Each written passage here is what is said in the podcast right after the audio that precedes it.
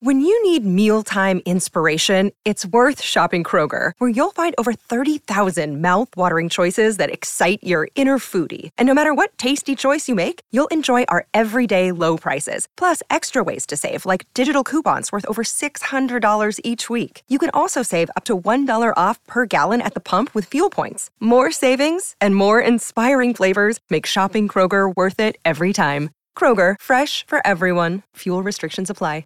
Another day is here, and you're ready for it. What to wear? Check. Breakfast, lunch, and dinner? Check. Planning for what's next and how to save for it? That's where Bank of America can help.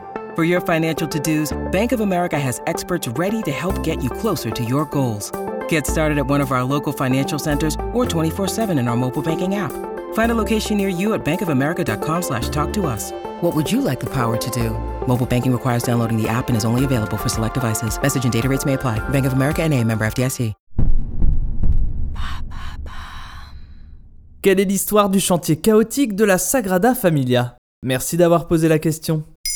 Je ne sais pas encore si nous avons donné ce diplôme à un fou ou à un génie. Cette phrase est prononcée par le directeur de l'école d'architecture de Barcelone lorsqu'il remet son diplôme à Anthony Gaudi, l'une des futures figures de proue de l'art nouveau. Car ce directeur a vu juste. Anthony se révélera un génie aux visions tout droit sorties d'un rêve. Il fait les belles heures du modernisme catalan, un mouvement artistique qui va littéralement transformer la ville de Barcelone à la fin du 19e siècle.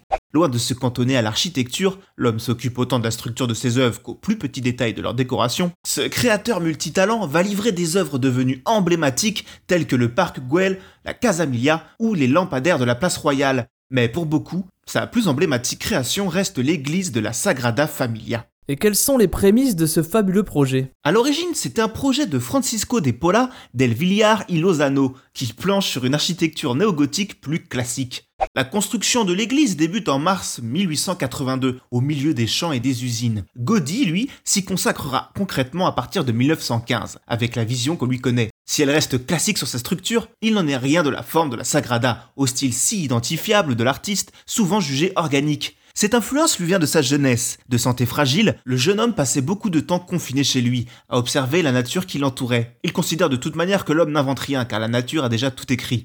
Pour lui, l'originalité consiste à revenir aux origines. Dans la même idée, il souhaite que l'église soit le plus haut monument de Barcelone avec ses 170 mètres, presque autant que le Montic, la plus haute colline de la ville. Pourquoi presque? Parce que Gaudi juge irrespectueux de vouloir se montrer plus prétentieux que la nature.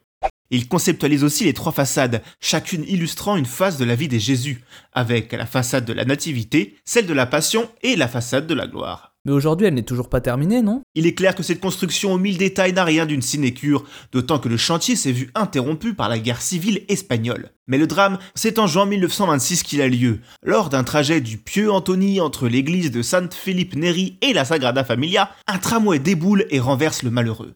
Les soins tardent à venir, on pense alors avoir renversé un sans-papier.